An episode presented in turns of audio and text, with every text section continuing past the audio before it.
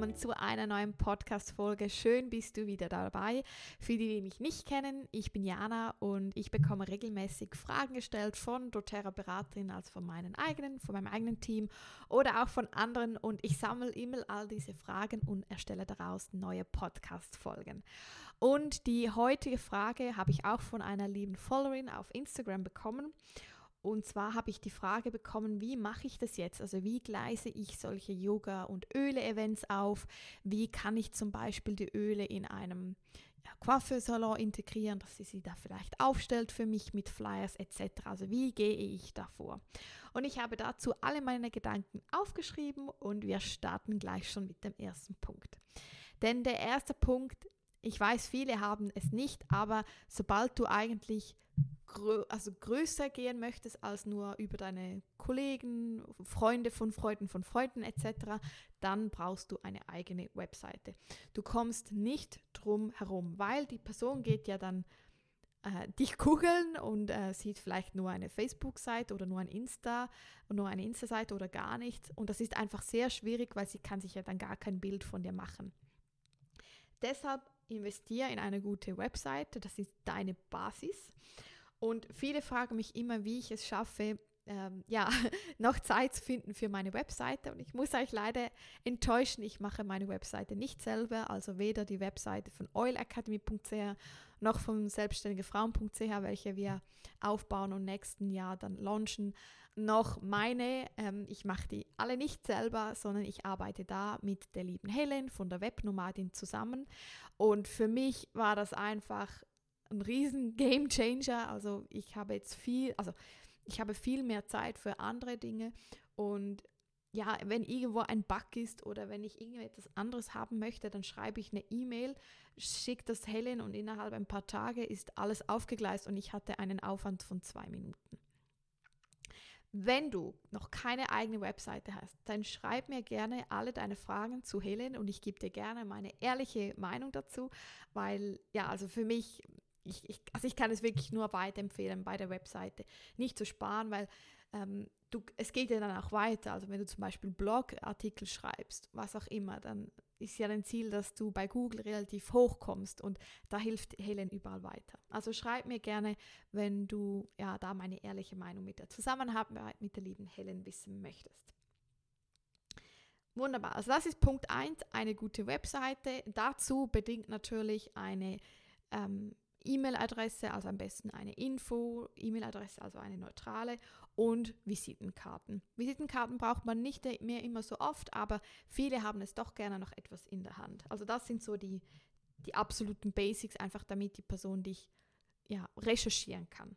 Und das nächste ist natürlich Kontakte. Also du kannst nicht erwarten, oder es ist sehr selten, dass du einfach ein E-Mail an ein Yoga-Studio schreibst, wo vermutlich schon zehn andere doTERRA-Beraterinnen angeschrieben haben ähm, und sagen, ja, ich würde gerne ein Yoga- und Öl-Event machen. Das geht schon, ich habe es auch geschafft, aber meistens hatte ich irgendwie eine Verbindung, also ich wohnte gleich in der Nähe oder ich kannte jemanden, der da ins Yoga-Studio ging oder was auch immer. Oder ja, aber wichtig ist da die Kontakte. Also ähm, überleg dir einmal, hast du Kontakte zu oder vielleicht gehst du ja regelmäßig in ein Yoga-Studio, dann ist es einfach. Und ansonsten bau dir da die Kontakte auf zu der Person. Oder eben, das spielt jetzt keine Rolle, das kann auch eine Massagepraxis sein, das kann ein Coiffeursalon sein. Also bau dir da die Kontakte auf, geh mal vorbei. Äh, vielleicht als Kundin und schau, wie, wie, es harmoniert, was auch immer. Also bau da wirklich dein, dein Netzwerk auf oder nutze dein Netzwerk, also auf beide Seiten.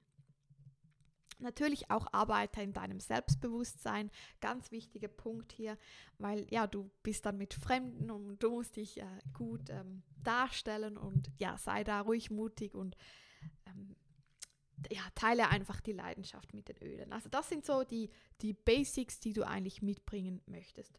Und wie habe ich, ich es dann gemacht? Ich habe wirklich meine damalige Yogalehrerin dann gefragt, ob sie Lust hätte, ein Yoga ja, und Öle-Workshop zu machen. Und das war dann wirklich eine separate Yoga-Lektion an einem Abend. Da haben wir dann zuerst über die Basics von ätherischen Ölen gesprochen. Ich habe dann auch ähm, Lemonwasser verteilt. Ich, jeder konnte Balance nehmen, ähm, Frankincense, einfach schon ein bisschen zum, zum Schnuppern, zum Reinkommen, Wild Orange. Und dann haben wir wirklich eine, eine, Yoga, eine Yogastunde gemacht und da die Öle integriert. Wie machst du das? Das kannst du zum Beispiel Diffuser. Diffuser ist eigentlich das A und O, so der Basic.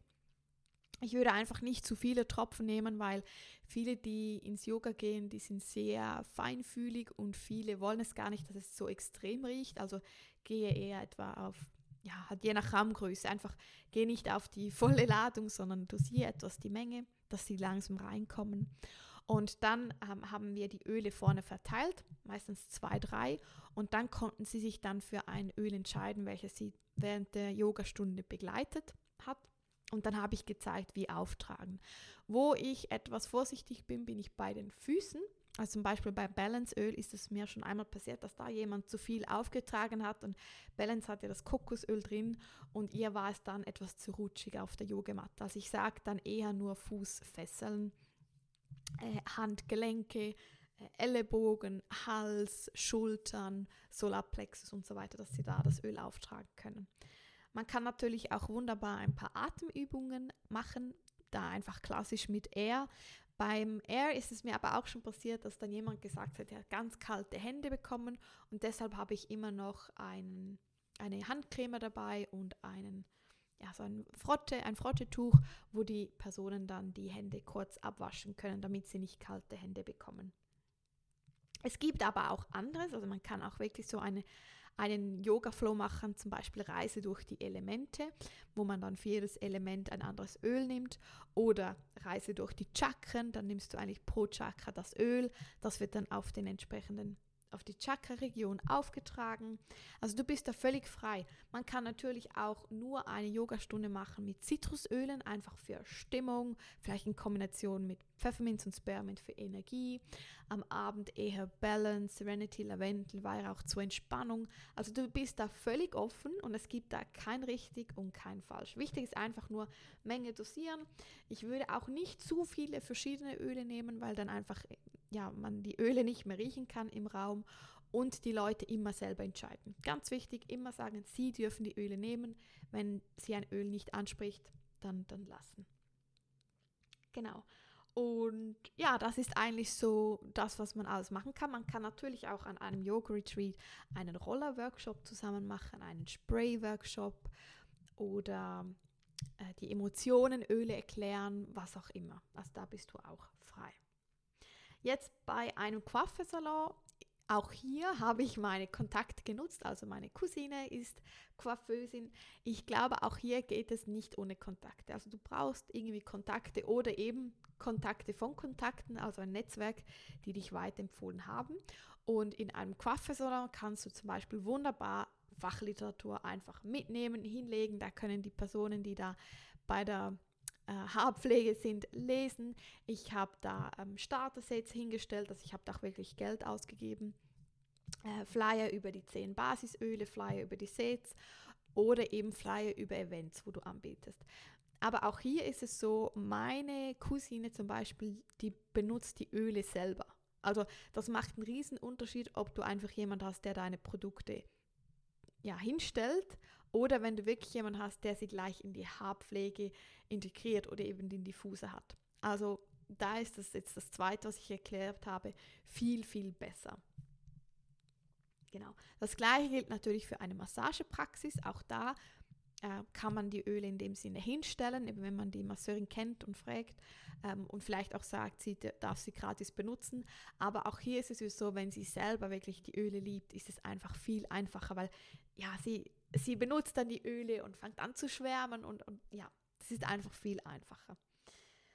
Also du siehst, es gibt gar nicht so eine richtige Methode. Das meiste ist wirklich einfach die Kontakte und die Liebe zu den Ölen. Und eben wenn die Person selber die Öle benutzt, ist es viel, viel, viel einfacher. Also ähm, ja, es geht schon äh, anders, aber ich glaube, wenn die Person wirklich mit den Ölen selber arbeitet, dann hast du wie einen kostenlosen Werbeträger, also du musst gar nichts viel machen. Und dann ist es halt dann entscheidend, ob die Person selber Beraterin wird. Ich habe solche. Oder ob, ob die Person ähm, vielleicht bei sich mitbestellt im Treuprogramm, das habe ich auch. Ich, ähm, dass dann einfach die Kunden sagen, ja, bestell mir doch auch mal ein Wild Orange mit oder so. Und die Person bestellt dann einfach für alle im Treuprogramm. Oder sie empfiehlt dich weiter. Und da kann sie ja dann etwas aushandeln, ob sie einfach eben die Öle gratis bekommt oder ob ihr finanziell etwas ausmacht etc. Genau.